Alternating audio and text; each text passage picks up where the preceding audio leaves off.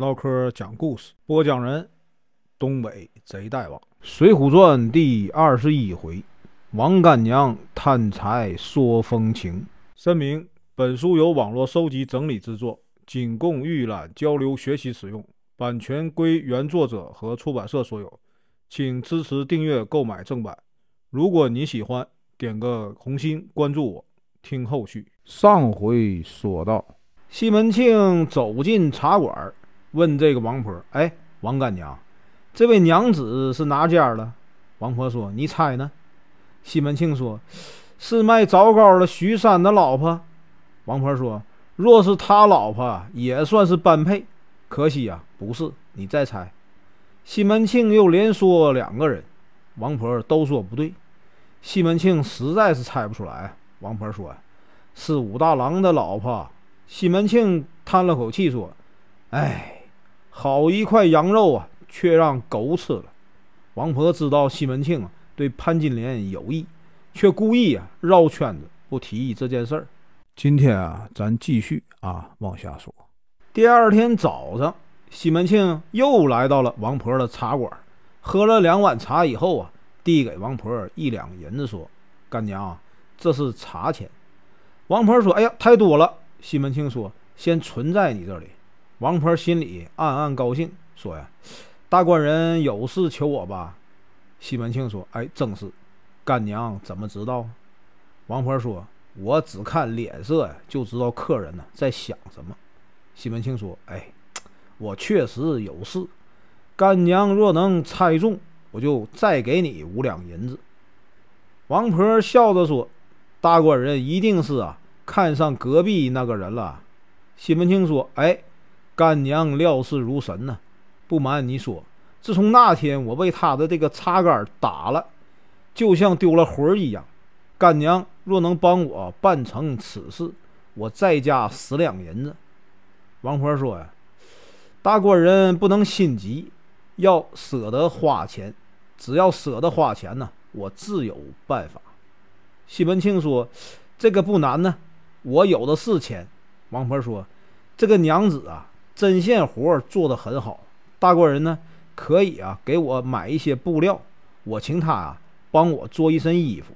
如果他不答应，这事儿啊就不能成；如果他答应了，我就请他来我家做。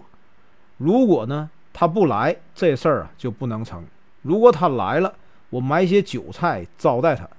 你呀先不要来，等到第三天中午再来。如果他见了你就走。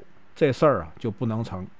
如果他不走，我就说这布料是你送的，你和他一个出钱，一个出力，要留你们喝酒，我出去买酒菜。如果他走了，这事儿啊就不能成。如果他不走，你说啊一些甜言蜜语，再动手动脚。如果他生气了，我就进来劝他，这事儿啊也就不能成了。如果他不生气，这事儿就成了，大官人，我的计策怎么样啊？西门庆大喜呀，说：“哎，太好了！”西门庆听了王婆的话啊，去买布料。王婆呢，就去请这个潘金莲呢来做衣服。第三天，西门庆来了，故意问王婆：“哎，王干娘，这位娘子是谁家的？”王婆哈哈大笑说：“哎，她是武大郎的啊妻子。大官人前几天被这个茶杆啊打了。”糊涂了，这么快就把他忘了？潘金莲见他风流倜傥，果然没有走。两人呢，不时的眉来眼去。王婆对这个潘金莲说：“呀，布料啊，就是这位大官人送的。你们呢，一个出钱，一个出力。他平时啊不经常来，这是缘分。今天来了，我就留你们啊喝几杯酒吧。”西门庆掏出银子递给王婆，王婆呢？就去买了一些酒菜。潘金莲说：“哎，大官人是干娘的这个贵客，我怎么能留下喝酒呢？”他说了这话，却并没有走。